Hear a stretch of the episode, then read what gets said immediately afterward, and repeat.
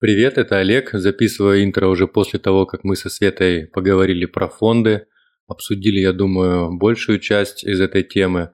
Хотя, кажется, она как будто бы несложная, но все равно есть такие мелочи, на которые стоит обращать внимание, как процент от управления, всякие наполнения фондов, а, какие-то пункты в договорах. Света очень классно объясняет, и а, в этот раз она тоже классно объяснила, на что стоит обратить внимание, когда а, ты пытаешься инвестировать в фонды. В целом мне очень понравилось, надеюсь, вам понравится тоже.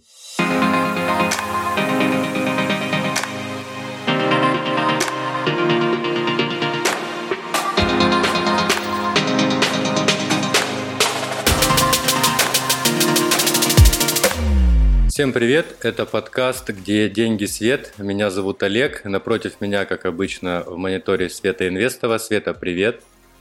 Привет, Олег! Привет, слушатели! Привет, читатели! Смотрители! Напомню всем, что наш подкаст, он про управление финансами в повседневности. Вдруг нас кто-то слушает а, впервые. Мы рассуждаем на темы финансовой грамотности, проходимся как по новостям которые волнуют людей прямо сейчас. И э, также иногда э, записываем выпуски на какие-то более глобальные и фундаментальные темы. Как раз сегодня одна из таких тем. Э, сегодня, Света, буду тебя мучить вопросами э, про фонды. Э, и... Ну, давай, давай. Да, и здесь э, хотелось бы, ну, первое, да, прояснить, э, что такое фонд, да, и когда человек говорит, я буду вкладываться в фонды. Это что он имеет в виду? Что происходит в этот момент? Он куда-то несет деньги или как это происходит? Ну, смотри, если мы будем сегодня все-таки более узкую тему рассматривать, существуют фонды как вне биржевые, да, ну то есть ты можешь взять деньги э, и принести в какой-нибудь паевой фонд свои деньги там в банк, например, вот, вот у Сбербанка есть просто паевые угу. фонды, и на определенную сумму денег купить паи этого фонда.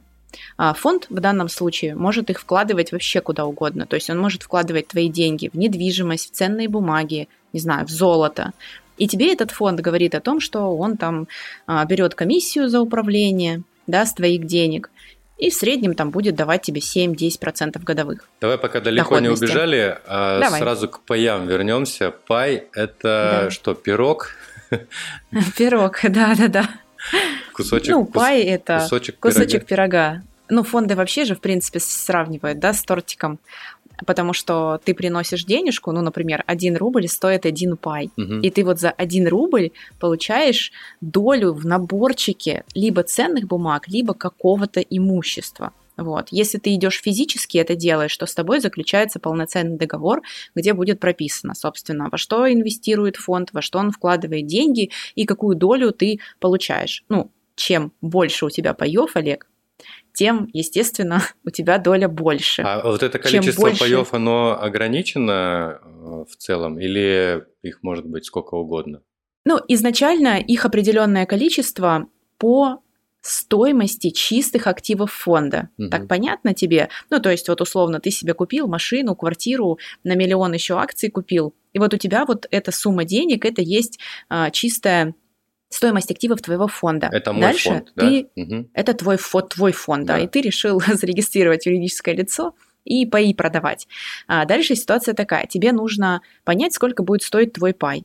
Ну, то есть твой пай может стоить 1 рубль, да, тогда, соответственно, ты разделишь чистую стоимость твоих активов угу. на один и получишь количество паев. Вот, и будешь их раздавать. Либо ты можешь э, сделать стоимость пая, например, тысячу или десять тысяч рублей. Тогда у тебя будет меньшее количество паев. Угу. Понятно, да? Да. Когда к тебе приходят новые пайщики, дольщики, клиенты, угу. ты, они тебе приносят живые деньги, ты же уже активы накупил, понимаешь, да? То есть активы у тебя уже есть. Они тебе приносят деньги, и ты на эти деньги можешь что делать? Докупать активы ну, потому что к тебе поступают чистые деньги. И ты докупаешь, и стоимость имущества в твоем фонде растет. И, соответственно, количество паев, которые ты можешь раздавать, тоже растет. М? Становится больше. А кому все это принадлежит? Ну вот я, я э, купил... Управляющей компании. Ну, или в данном тебе. случае вот мне, да, я все накупил, да, это машины, да. наличные у меня там есть. Да. И, то есть я могу в один какой-то момент сказать, все, до свидания, ребята, я поехал. Э, слушай, ну, я думаю, что и такие фонды у нас тоже существуют, к сожалению. Но это как раз тема мошенничества, мы ее угу. подробно разбирали.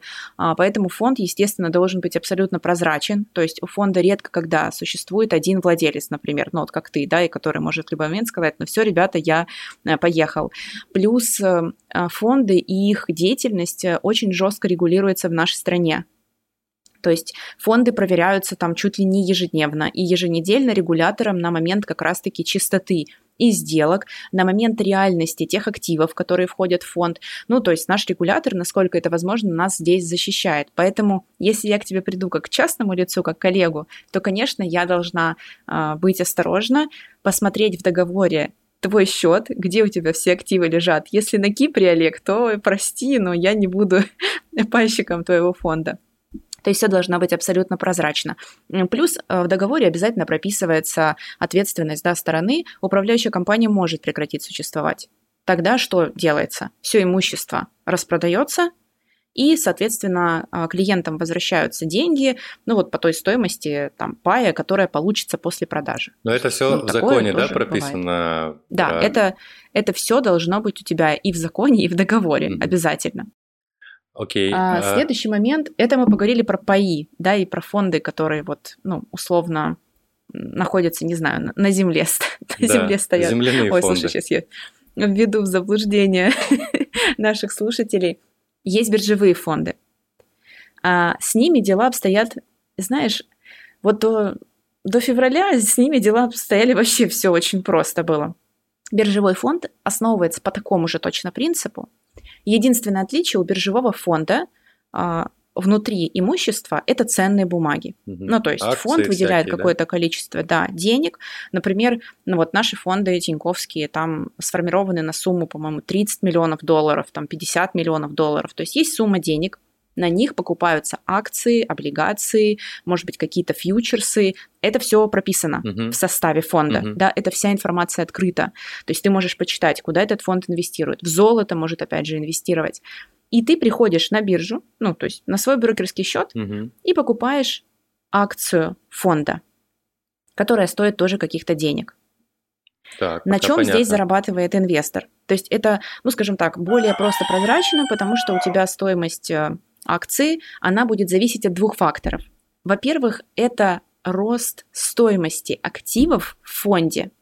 Я сейчас понятно объясняю. Да. Ну, то, ну, есть, то есть, фонд то есть внутри фонда, фонд, внутри фонда растет э, стоимости акций. Растут ценные бумаги, да. да. Угу. Это первый момент. И второй момент, чем больше людей входит в этот фонд, то есть чем больше людей покупает акции этого фонда, от этого тоже стоимость его увеличивается. Ну, потому что это просто чисто простая зависимость. Чем больше людей покупает на бирже, да, тем цена стремится вверх. И за счет вот такого механизма всегда фонды считались таким, слушай, очень консервативным инструментом, во-первых, потому что тебе не нужно ничего выбирать. А, ты покупаешь кусочек пирога, угу. либо одну акцию, либо миллион акций этого фонда, ну, то есть как хочешь.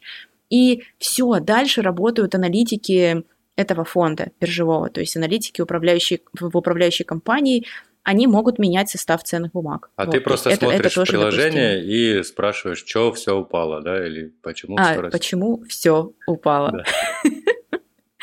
А, если брать биржевые фонды, в Америке их называют ETF еще, угу. то в принципе ты можешь отслеживать на официальных сайтах этих управляющих компаний как ведут себя фонды да, внутри, то есть, ну, как у них вообще вот активы, они там растут, снижаются, что происходит именно с внутренними активами. Mm-hmm. Ну, а в своем портфеле ты, соответственно, наблюдаешь, ну, как растет твоя акция или как твоя акция падает.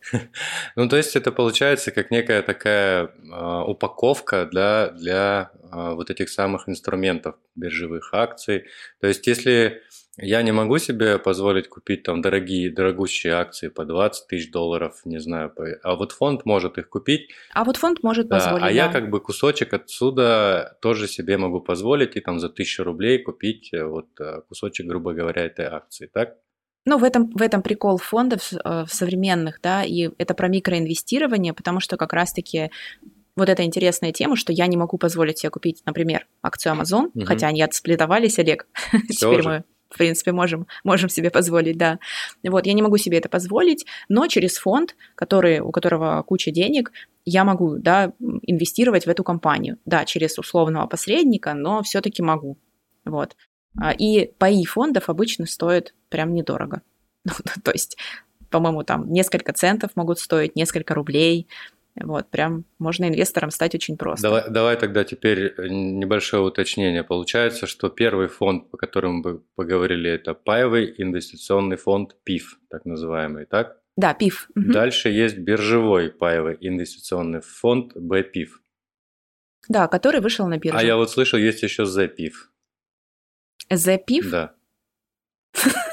Нет, Олег, я, я не знаю ничего про запифы. Запиф, ну, закрытый, наверное, паевый инвестиционный. Закры... Они могут закрытый быть... паевой инвестиционный Они могут быть закрытыми. Ну, то есть я паи продаю только закрытому клубу миллионеров из серии. Слушай, ну, мне кажется, да, абсолютно точно. Почему нет? Только, только тем, кто в клубе. Слушай, а может ли пай фонда, вот этот кусочек фонда, стоить дешевле активов в нем? Ну, грубо говоря, с дисконтом да. продаваться.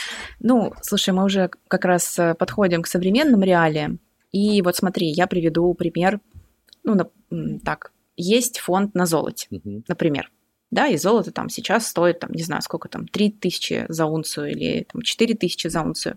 Есть фонд, который начал торговаться. Сейчас на бирже, да, происходит все равно, хоть хаос э, немножко успокоился, но люди все равно в панике, потому что торговля фондами была прям длительное время заморожена, и заходят э, инвесторы, которые говорят, все, все, все, ребята, я хочу сейчас просто забрать деньги, пожалуйста, э, по любой цене, и начинается обвал именно цены акции фонда. Так. Угу. Происходит разрыв.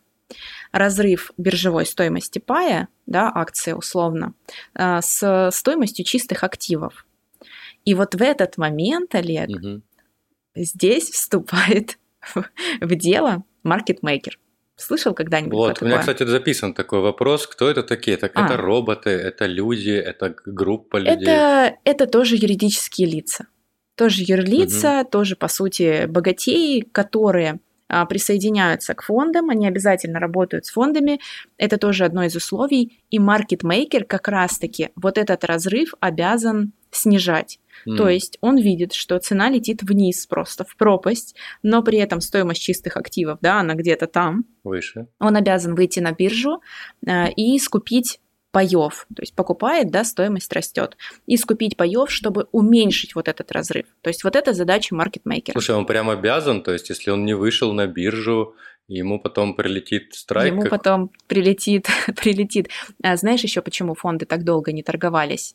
Потому что раньше в основном у нас маркетмейкеры все были иностранные. Mm, русских угу. не было, да? Да, вот сейчас э, мы потихонечку переходим на ну, компании, маркетмейкеры, которые готовы с нами работать. В принципе, ну, маркетмейкер – это не благотворительная организация, чтобы ты понимал. Вот, он поддерживает, да, вот эту разницу на допустимом уровне, угу. но он же покупает эти активы, и в момент, когда активы уже растут, все в порядке, да, а, разницы как таковой нет, он может точно так же их продавать, да, и точно так же зарабатывать на этом. Слушай, а, а вот ты говоришь, маркетмейкер смотрит, что стоимость активов фонда, она там выше, а цена сейчас ниже, а простой а, Олег, как я, где он, он может посмотреть эту справедливую стоимость да. А, фонда? На сайте, на сайте управляющей компании конкретного фонда, да. Ты будешь Подожди, видеть, нет, сколько сайт сейчас... управляющей компании – это заинтересованное лицо, оно тебе там нарисует э, что угодно. А есть какой-то, ну, не знаю, независимый какой-то оценщик, который тебе скажет, что да, вот в этом фонде столько-то активов, они стоят, должны вот столько и т.д. и т.п. Слушай, ну давай так, если ты Олег угу, в черном угу. и не доверяешь вообще никому, да. то ты можешь взять список акций, которые содержит фонд. Угу. Ну, то есть это сто процентов открытая информация. Зайти на биржу угу. и список этот составить. Ага. Да, я сейчас телефон показала. Зайти на биржу и переписать на бумажку и посчитать. В, мо- в моем любимом Excel, да? В Excel, конечно. Все, классно. Таким образом, да, ты будешь примерно понимать, потому что у тебя будет а, стоимость да, активов, у тебя будет количество паев, которые есть, и ты сможешь рассчитать примерную справедливую стоимость пая и сравнить ее с тем, что есть сейчас на бирже. Слушай, а маркетмейкер наоборот работает, если там фонд перекуплен Да. становится, он тоже понижает его цену?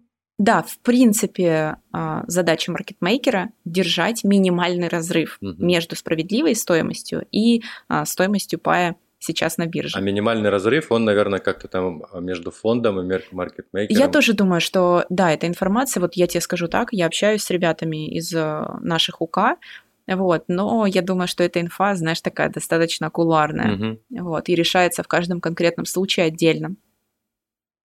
А, слушай, а тогда вот такой момент интересный. Допустим, э, я жил спокойно, потом думаю, у меня же есть э, там несколько паев фонда, а могу я как-то получить вот это имущество, которое по, по этим паям э, ну, мне принадлежит, грубо говоря? Или это невозможная история? Или такого в истории вообще в принципе не бывает?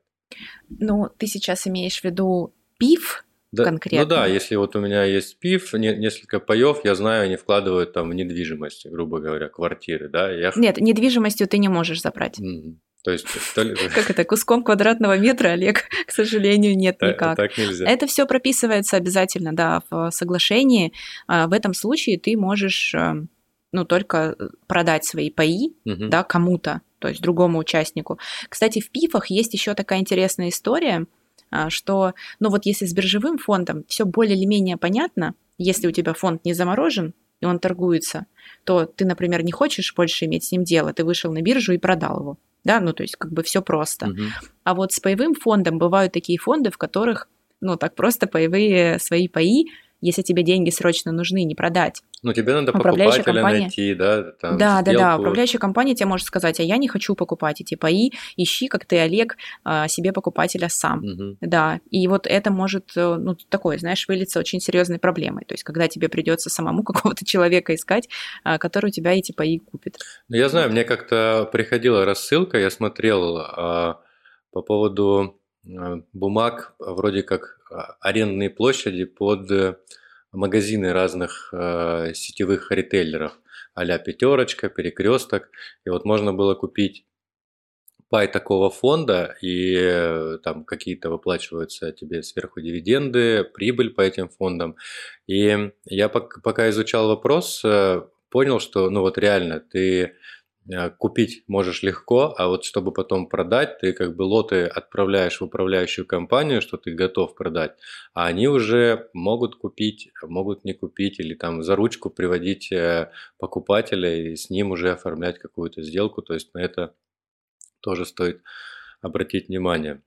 И э, еще один интересный фонд, не знаю, фонд это или не фонд, вот доверительное управление, есть такая история. Это тоже ведь фонд или это просто какая-то компания? Обычно как-то вот в Ну, фондах это все. Доверительное управление это немножко про другое. Если мы берем конкретно у брокеров есть такая услуга, то здесь просто какой-то человек, которому ты доверяешь свои деньги и свой портфель, он ведет твой портфель. То есть он может взять твои вот- деньги и тоже положить их в фонд. Грубо Да, говоря, коне- просто конечно. посредник. Но так, но так на, э, как бы в этом и заключается доверительное управление. Ты за доверительное управление платишь деньги Мгм, и, скорее всего, какую-то фиксированную стоимость услуг этого человека, но там еще справедливости ради хочу заметить, э, ты будешь платить ему с доходности какой-то процент. Ну, то есть он э, заинтересован будет в том, чтобы твои активы прирастали, потому что это и его там доходность, да, в том числе. Но обычно в тарифах я видел, что пишут стоимость, процент от стоимости имущества всего. То есть у тебя э, растет. э, Но у тебя же стоимость имущества растет Мгм. за счет того, что, например, этот человек, которому ты доверил, вкладывается в активы, которые растут.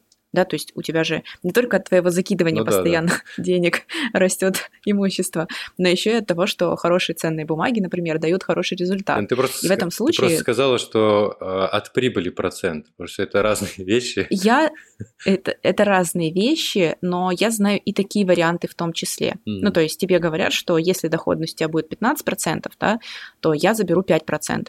Если доходность у тебя будет 7%, то я заберу 3%. Ну, понимаешь, да, тут тоже как бы нужно смотреть конкретные условия. Но также и работает Конкретного э, и пенсионный фонд, да, а, ну, по сути, да. В который ты отчисляешь деньги. Ну, именно нормальный пенсионный фонд, э, который занимается... Ну, государственный пенсионный фонд, не государственный пенсионный фонд. Здесь только вы должны понимать, что не государственные пенсионные фонды, куда мы носим, носим деньги или uh-huh. не носим, uh-huh. они по большей части инвестируют в очень консервативные инструменты. То есть это депозитные вклады, по которым мизерный процент. Это, например, какие-нибудь самые надежные облигации, и только на небольшой процент а, негосударственный пенсионный фонд инвестирует ну, в какие-то прям, там, не знаю, акции, рисковые активы.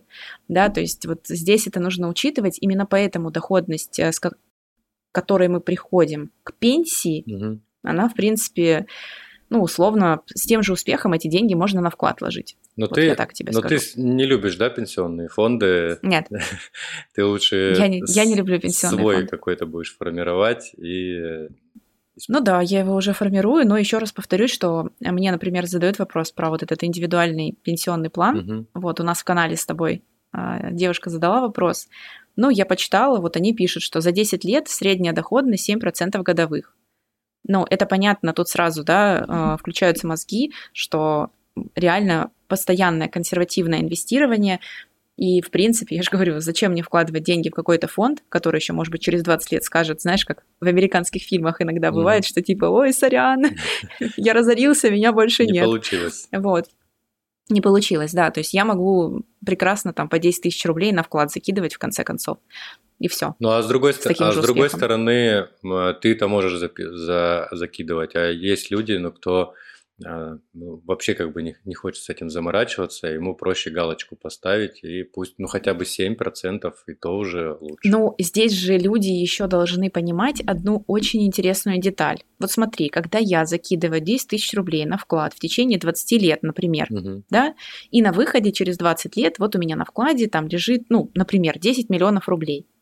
Вот смотри, я могу эти 10 миллионов взять сразу и потратить. Да. Ну, то есть я могу либо по чуть-чуть брать каждый месяц и добавлять там к своей государственной пенсии, либо могу просто взять, купить две квартиры, сдавать их и иметь какой-то пассивный доход. Угу. А когда мы вкладываем деньги вот в подобные программы, то зачастую при достижении этого возраста, да, пенсионного, угу. тебе будут точно так же вот ну, по крошке выдавать. То есть эта крошка может составлять несколько тысяч рублей в месяц. Тебе оно надо, Олег? Но, а там же вот. есть, есть вариант э, получения сразу всей суммы. То есть ты можешь написать Вот заявление. я насколько знаю, вот я сколько не узнавала, там все равно есть много нюансов под звездочкой. Угу. То есть там всю сумму, ну, практически никто никогда не выдает. То есть тебя могут разбить ее там на 5 лет и выдавать там, например, ну там, у тебя 10 миллионов, они скажут, ну окей, там по 2 миллиона раз в году. Кусочками вот. будут выдавать, да, все равно? Да, да, да.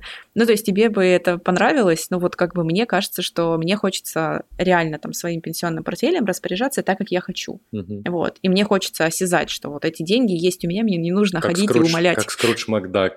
Да, да, да. Вот, умолять пенсионный фонд, выдайте мне, пожалуйста, мои деньги, сколько бы там ни накопилось. Слушай, а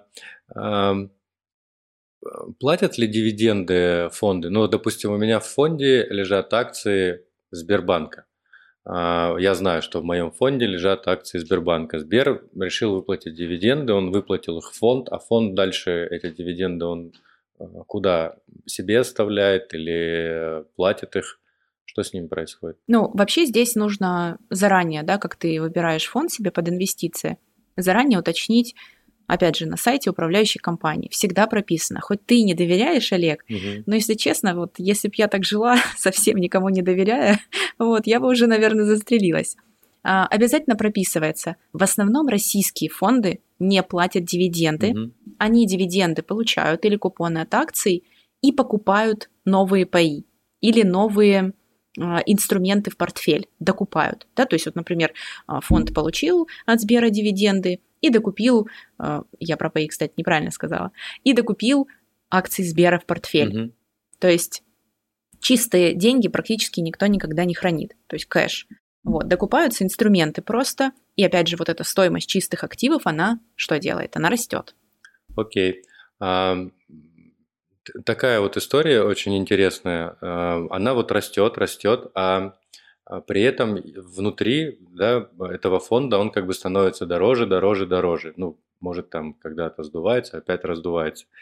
И э, если никто не покупает, вот, допустим, биржевой фонд, да, если его никто не покупает, mm-hmm. а стоимость пая при этом а она как-то увеличивается или она на том же месте остается? Или вот как раз этот маркетмейкер должен прийти и купить их по... Здесь придет, во-первых, маркетмейкер, во-первых. А во-вторых, не забывайте, друзья, что у фонда есть комиссия угу. за управление. Она ежегодная и составляет там, ну, в среднем до 1% а, от стоимости твоих паев, которые у тебя есть. И вот она списывается условно со стоимости пая. Угу. Это, знаешь, так, э, ну, очень как-то завуалированная формулировка, но я объясню, как она работает. Вот представь, что ты купил пай, он стоит тысячу рублей. Так, представил. В течение года ничего не происходило. Угу. Ну, то есть вообще ничего не происходило. Вот все ровно, так угу. вот ровненько торгуется. И 1 января следующего года ты увидишь не тысячу рублей стоимость пая, а если процент один, угу. то 999 рублей будет стоить твой пай. Угу. Почему так? Потому что фонд заберет свою комиссию, и ты увидишь вот такую стоимость. Вот так происходит э, скажем так, исчисление комиссии фонда из стоимости паев. 990 Поэтому, рублей если только. денег... Ага. 990 рублей, да, да видишь как. А, в голове быстро не посчитала. Вот. Если ты много денег инвестируешь, угу. то желательно выбирать а, фонды, у которых за управление берется ниже 1%. Ну, то есть, потому что если прям огромные суммы, то это нам так кажется, ой, 10 рублей, ну подумаешь. Вот а для некоторых это может быть 10 миллионов, например. Ну, с большой да? суммой вот, еще, да. мне кажется, если ты там на 10-20 лет э, все это дело протянешь в Excel, то будет очень приличная сумма, да? Да, да, да. Вот, поэтому у всех фондов есть э, эта комиссия, но есть фонды уже даже в России есть. То есть американские фонды вообще берут 0,25, 0,3%, угу. а у нас уже фонды в среднем вот берут 0,7, вот так 1%. Ну, то есть вот в таком диапазоне. Слушай, ну и, и в итоге, а кому бы ты, какому типу людей, тревожных, нетревожных, радостных, счастливых, грустных, недоверчивых, кому бы ты посоветовала а, смотреть в сторону фондов, а, когда он а, ну, либо только начал инвестировать, либо вот на первые шаги какие-то делает. Кого ты видишь? Слушай, ну, да. знаешь, как бы в современной реальности я бы советовала людям в первую очередь учиться, угу. вот, и смотреть на то, что происходит, и разбираться в инструментах, в которые они планируют вкладывать.